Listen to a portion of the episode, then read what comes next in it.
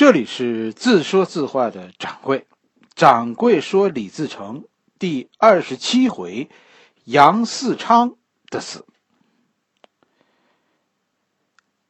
就在咱们讲三打开封的时候，哎，就在这段时间，朝廷失去了两个重要的都师，一个真死，一个是假死。崇祯十四年，就在李自成一打开封的时候，说杨嗣昌死了，真的死了。作为总督五省剿匪的都师，他现在遇到了大麻烦。一个就是李自成嘛，李自成攻破洛阳，现在又围攻开封；再一个就是张献忠，张献忠突出重围，用偷袭的方法占据襄阳。书中说说杨嗣昌惊惧交加，啊，整天担心崇祯啊会会来惩办自己，然后偷偷的自己服毒自杀了。杨嗣昌的死因实际上跟史书上说的呀，呃，应该这么说，史书上对于杨嗣昌的死是没有定论的。姚先生说呢，说的这是这是其中的一种。啊，就是自杀说，另一种说呢是病死的，啊，其实其实史书上呢还有说说是，呃，皇帝给了一个暗示，啊，要要他以死安天下。其实我觉得，真的他怎么死的这件事不重要，他死前的绝望啊，才是才是最值得我们深思的。杨先生的死因无非就是三种绝望的程度。是吧？一种是是皇帝的绝望，再深一层呢，那就是杨嗣昌自己的绝望。最后，绝望到说自杀，那那就是彻底的绝望。就这么三个层次，姚先生用了很多的笔墨写杨嗣昌这样一个反面角色，写了他在崇祯十一年时候，你看他的风华正茂的时候，是吧？那个在咱们整个李自成这本书一开始。杨嗣昌的那个干练是吧？游刃有余的左右皇帝，就是哎，就是搞搞权谋。你看他把那个卢象升就就玩弄在手心里。但是三年以后的杨嗣昌，我们再看，几乎我们就认不出这个人了。杨嗣昌此刻已经须发皆白，每天不停的咳血，夜不能寐，绝望。吧？说他是病死，是自杀，是被杀，你说还有什么，还有什么讨论的必要呢？对于这样一个心死了的人，他的具体死因没有必要再再深究了吧？我不知道大家是不是明白杨嗣昌绝望，他的绝望都是都是从哪儿来的？哎，咱们给大家讲讲。从从杨嗣昌自己的专业角度来说，我觉得他恐怕已经看到大明朝行将就木。杨嗣昌这个人呢，应该说他是有技术专长的。杨嗣昌这一生始终做官，多数时间都是在户部里，他是从户部上来的官员。在今天呢，就是说户部这样一官，那就是财政部的官员呗。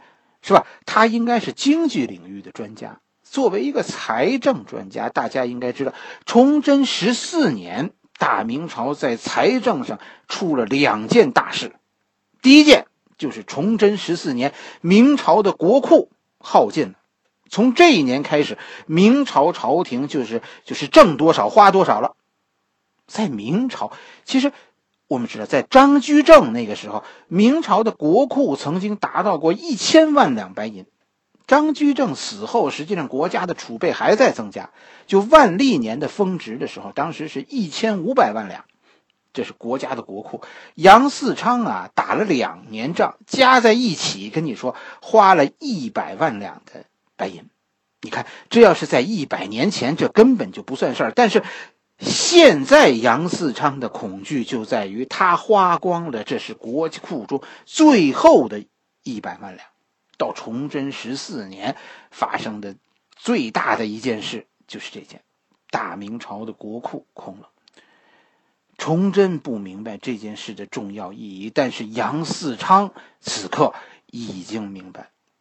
特别是经过两年的带兵，他看清了明朝军队的时候，他甚至大明朝没有希望。第二件事就是李自成攻破洛阳，杀了福王，劫掠了福王的财产。福王的财产，书上说有几百万两之多。其实这就算着，就足够明朝再打再大打五年，就这个钱的意义。这是万历皇帝当年的一个一个特别用心的安排。可是现在，一方面国库空，另外一方面国家最能指望的这么一笔钱，居然现在落入了李自成手中。杨嗣昌的绝望，我觉得肯定跟这些钱的失去有关。要是三年前，可能杨嗣昌会很着急，但是不会绝望。可是现在，这个须发皆白的老人，他绝望。还是那句话，大明朝的军队到底是一个什么样的军队？现在他心里比谁都清楚。没有钱，这支军队会怎么样？他也知道。这就是另一件事，就是让杨嗣昌绝望的第三件事情。前两个事情都是都是财政方面的，这个第三件事可是军事方面的。什么事情？就是张献忠突出穷重围，啊，用偷袭的方式突然攻破襄阳。这件事跟大家说，其实能说明明朝的军队到底出了什么问题。咱们一起看看看看这段故事。首先，大家应该知道这个襄阳啊，它。它是个聚宝盆，为什么这么说呢？它是几个省份的交通枢纽，所以谁都想占据这儿，占了这儿，你就有有活钱，你就有花不完的钱。张献忠攻破襄阳啊，其实不是一件呃多大不了的事情，是吧？张献忠是偷袭得手，他跟李自成打开封，就跟李自成第一次打开封，偷袭开封，其实这两个是一个套路。是吧？只是说张献忠运气好，李自成搞砸了。就凭他这几千人，他带不走多少金银，最多也就是把抢来的金银找个地儿埋起来，是吧？就我我跟大家说，这这不是问题，关键是张献忠是不可能占据襄阳的，那是作死呢，是吧？张献忠在朝廷眼中很麻烦，是麻烦在你你你逮不着他。是吧？要是能围住他，我跟你说，真的那就是张献忠的末日到了。事实上也就是这样，张献忠占据了襄阳，等左良玉一来，他掉头就跑，襄阳让给左良玉了。实际上，左良玉占据了襄阳。这个事儿有什么地儿有问题呢？如果我告诉你，张献忠此前是穿过了左良玉的防线，偷袭襄阳的。这件事恐怕杨嗣昌的脑子里就就全都是阴谋论了。那这两年啊，哎呀，杨嗣昌遇到的这种事情太多了。到底咱们说是不是左良玉放张献忠过去，然后跟着啊张献忠身后抢地盘？我跟你说，真的是怎么看都像啊。左良玉最后是一直跟着张献忠，张献忠到了荆州。啊，这一带以后他都占了，杨嗣昌都不得不最后停在沙市。这其实才是才是明朝军队遇到的问题。左良玉，你再往后看那吴三桂，啊，这都是一个路数的，叫什么拥兵自重。军人现在大明朝的军人不爱国，啊，咱们以后会讲崇祯亡国的时候啊，是拥兵百万呐，是吧？李自成。只有十几万人呢，但是崇祯就是愣是没有人来救啊！崇祯最后是困守孤城，有百万大军，但崇祯没处去。杨嗣昌这两年多，到底有多少军队听他的？我告诉你，几千人。他号称手下百万大军，但是听他话的人。就是那几千人，四川军队根本就不听他的，左良玉也不听他的，连贺人农这样的小角色，哎，都敢跟杨嗣昌叫板，杨嗣昌都指挥不动。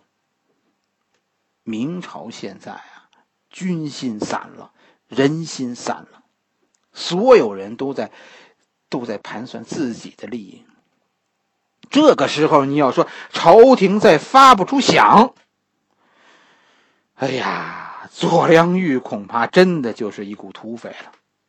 武装割据，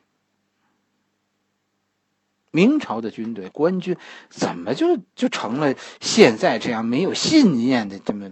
这么一拨人，原来啊，我跟你说，明朝军队啊，这个信念或许有，但是打到现在，打到崇祯十四年的时候，这种信念真的快磨光了。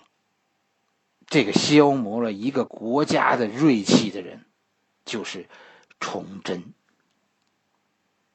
崇祯呢是个读错了书的人，中国历史上对皇帝的。教育啊，都是都是特殊的，所谓帝王之学，这太子和太子的弟弟的老师啊是不一样的。崇祯和他哥哥就不是读着相同的书长大的，一个是教育你啊，说如何成为一个皇帝，另一个是教育你要成为一个忠臣。崇祯做了很多错事，其中一个原因大家细想，就是因为他是一个以忠臣的方式。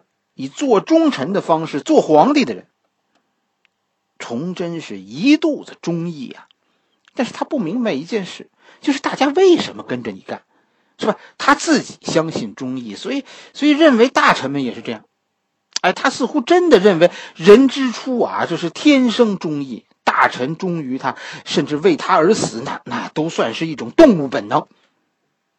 他真的就是这么想的，但是其实呢？他错了，崇祯做了很多让你觉得自毁长城的事情，就是因为他相信忠义。他永远不知道皇帝应该有个圈子的，啊，你要你平时要维护这个圈子，这个圈子里的人因为你而获利，哎，他们因为这个获利，在关键时刻，他们才可能为你尽忠。忠义这件事到底是天生的还是后生的？皇帝他受到的教育会告诉他，没有无缘无故的忠义。但是皇帝的弟弟崇祯受到的教育可是说，忠义呀这件事是天生的，你天生就应该忠于你哥哥。所以当他当了皇帝，他怎么看？哎呀，你怎么看他都，他都不像是一个皇帝。啊，他是以忠义，以一个当大臣的方式当皇帝的。掌柜是怎么也不愿意说崇祯是个坏皇帝，是吧？他的性格可能有问题，但是他亡国真的是有好多理由的，是吧？千万别说一句说待人苛刻就把这些问题都都一笔带过。崇祯其实才是造成大明朝崇祯十四年困局的原因。这一段啊，就说杨嗣昌的死，姚先生讲的真的很细致，甚至于啊，你读的时候都有视觉感，好像你能看到。不过大家真的应该注意啊，其实姚先生写的是绝望。为什么绝望？自知现状已经无可挽回，对前途不再有任何幻想。一个皇帝让一个忠臣是吧混到。这个境地，这就算亡国前兆了吧？说讲一个这样的遭遇的忠臣，可能可能还有偶然性，是吧？姚先生跟着又给你讲了另一个，其实这个人和和李自成一点关系现在都没有了，是吧？这一回咱们咱们其实就就先讲到这儿，下一回咱们给大家讲讲那个那个汉奸洪承畴的命运吧。大家千万别误会一件事儿啊，就是认为洪承畴和杨嗣昌他们这是个对比，不是，不是说说一个当了英雄，一个当了汉奸，把他们做对比的，不是，他们是一回事，都是绝望到死，当一个忠臣最后当到必须去死的这个地步的时候，哎呀，这一回咱们讲了杨思昌的死，下一回我希望大家重点去听洪承畴为什么能活。这真的比死还要凄惨，一死一活，其实这才是姚先生给你讲的人性的话题，这也是咱们应该琢磨的人生的话题。我们究竟应该应该选择自己呀，给自己选择一个什么样的人生？好了，欢迎大家加我的微信公众号，是吧？掌柜说历史。的汉语拼音全拼，二零一七年跟大家说，掌柜开始啊玩微信公众号了。